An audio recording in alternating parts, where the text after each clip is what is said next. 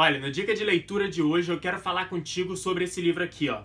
A Lógica do Cisne Negro, o impacto do altamente improvável, escrito por Nassim Nicholas Taleb. Vamos lá.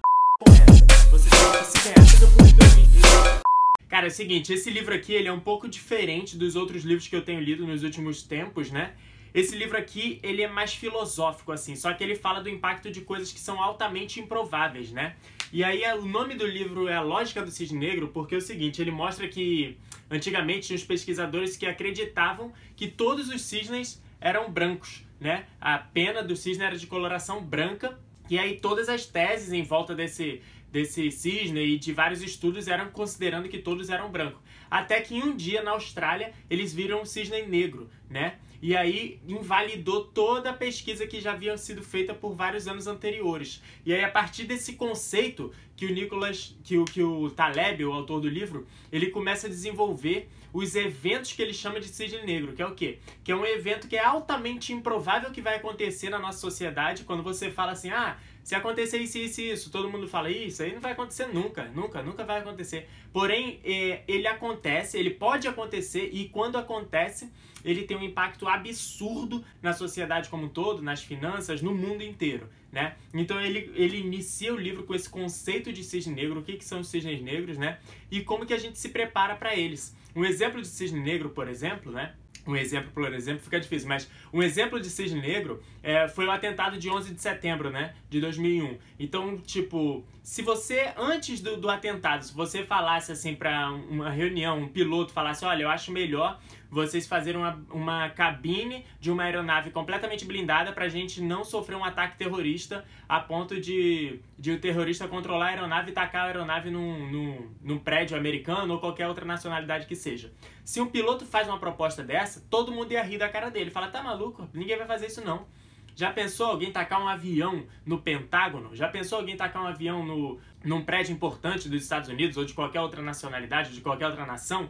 Isso é muito improvável. Ninguém ia acreditar nisso, porém aconteceu. E aí depois que aconteceu, um monte de coisa mudou, legislação mudou, né? As empresas de seguro quebraram, enfim, um monte de coisa aconteceu. Então, é, ele tem uma, o Taleb fala no livro de uma frase que ficou marcado muito para mim assim, que ele diz o seguinte: a falta de evidência não é evidência da falta. Então, tipo assim, não é porque ainda não aconteceu que quer dizer necessariamente que não vai acontecer. E aí ele dá exemplo do, do peru de Natal, né? Como assim o peru de Natal, Alexandre? É, ele dá o exemplo de tipo, o peru que foi comprado por um cara, né? O cara alimenta o peru, faz tudo direitinho e tal fica o ano inteiro alimentando, dando carinho, cercado ali, tudo que o, que o peru precisa, o, o, o dono dá. Até que chega a época do Natal pro cara assar o peru, e aí ele vai lá e mata. Então, esses mil dias, vamos supor, 360 dias, né, de quase um ano ali, sendo bem tratado, não quer dizer que você vai ser bem tratado para sempre, no caso do peru, né?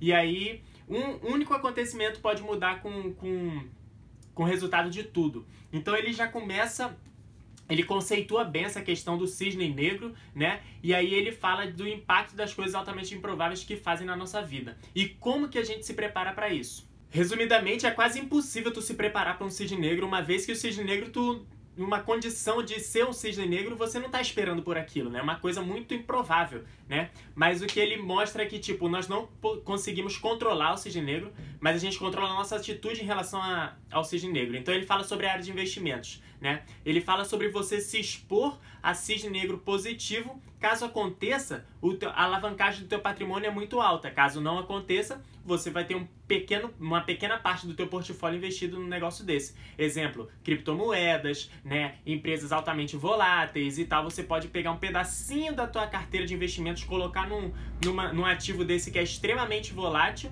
e a outra ponta extremamente é, é, segura, né? extremamente conservadora para você balancear essa tua carteira de investimento. Isso é uma lógica que ele, que ele comenta no livro que você pode usar para tua, tua questão de investimentos. Né? Só que aí o outro conceito que é muito importante que o autor fala no livro é que ele conceitua o mundo em dois mundos, né? o mundo do extremistão e o mundo do mediocristão. Né? Tudo que é do mundo do mediocristão seguem as médias, né? Então, medi por isso que o nome do mundo que ele deu é medíocre cristão, seguem as médias. Então ele fala assim, ó, se você pegar, se você pegar uma amostra de pessoas, a altura das pessoas nessa amostra, né, ela não vai fugir muito da média se você pegar uma amostra de mil pessoas, tirar uma pessoa e colocar a pessoa mais alta do mundo. Né? Imagina que tem um cara aí que meça 3 metros, né? Vamos supor que você pegou mil pessoas, mediu a altura de todo mundo, tira um cara desse meio, pega um cara e bota lá no meio 3 metros de altura. A média, a média da altura dessa, dessa, dessa galera não vai variar muito, né? Por quê? Isso é uma atividade, a altura das pessoas é uma atividade que é do mundo medio cristão. Então você, para lidar com essas, com essas atividades e coisas do mundo medio cristão, tem uma forma de lidar com isso, né? Você pode fazer aproximação por curva gaussiana e várias outras coisas lá, né? Porém, tem o mundo extremistão. O que é o mundo extremistão? É, um, é no mesmo conceito, se você for avaliar, você, se você for avaliar alguma alguma atividade que esteja no mundo extremistão, a, a, o grupo de amostra que você vai pegar para avaliar, ele é muito importante, porque um único evento pode mudar a situação toda. Então vou, vou te dar um exemplo aqui. Você pega mil pessoas e você mede a renda mensal dessas pessoas, renda anual dessas pessoas, por exemplo, né? E aí vai dar uma média. Porém, se você tirar um cara e colocar um cara mais rico do mundo, tipo Jeff Bezos, por exemplo, tem mais de 100 milhões, ou 100, 100 bilhões de dólares, né?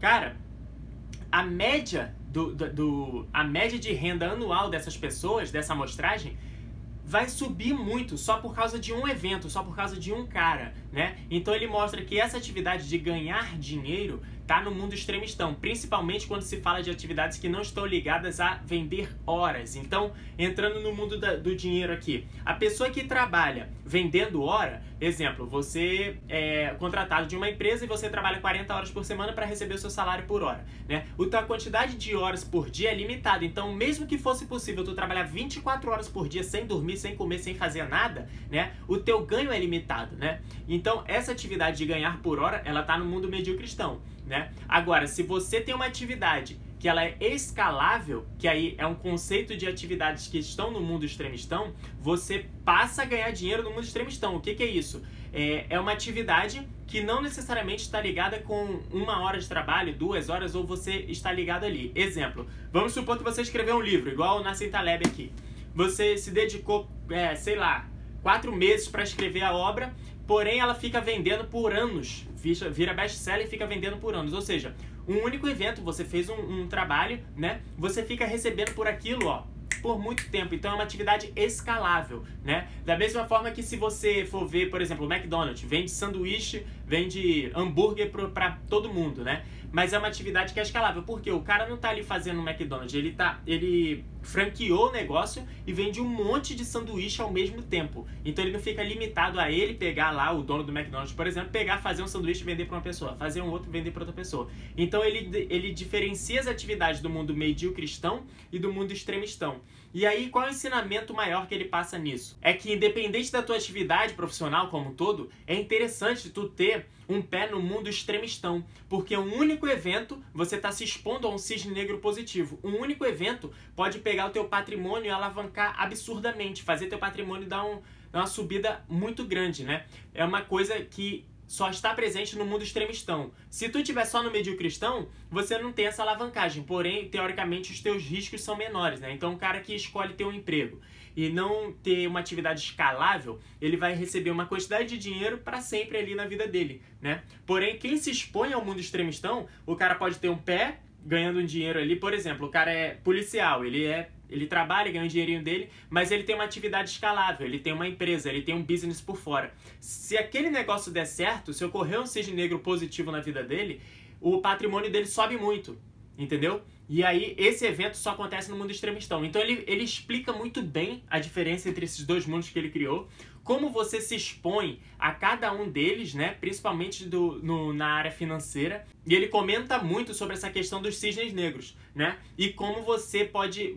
Que a gente não pode prever o cisne negro, mas como a gente pode se expor aos cisnes negros positivos, né? Então, assim, eu achei interessante, interessante o conteúdo do livro, tá? É, ele escreve de uma forma bem filosófica, né? Se você é uma pessoa que, tipo, tá começando a ler agora, tem dificuldade de, de focar a atenção na leitura, talvez esse livro seja. A leitura seja um pouquinho difícil para você. Mas ele tem partes do livro que ele escreve de forma bem filosófica e outras que ele é bem direto. Então, assim, eu gostei muito da obra, né? É, eu tava para ler esse livro fazia um tempo já.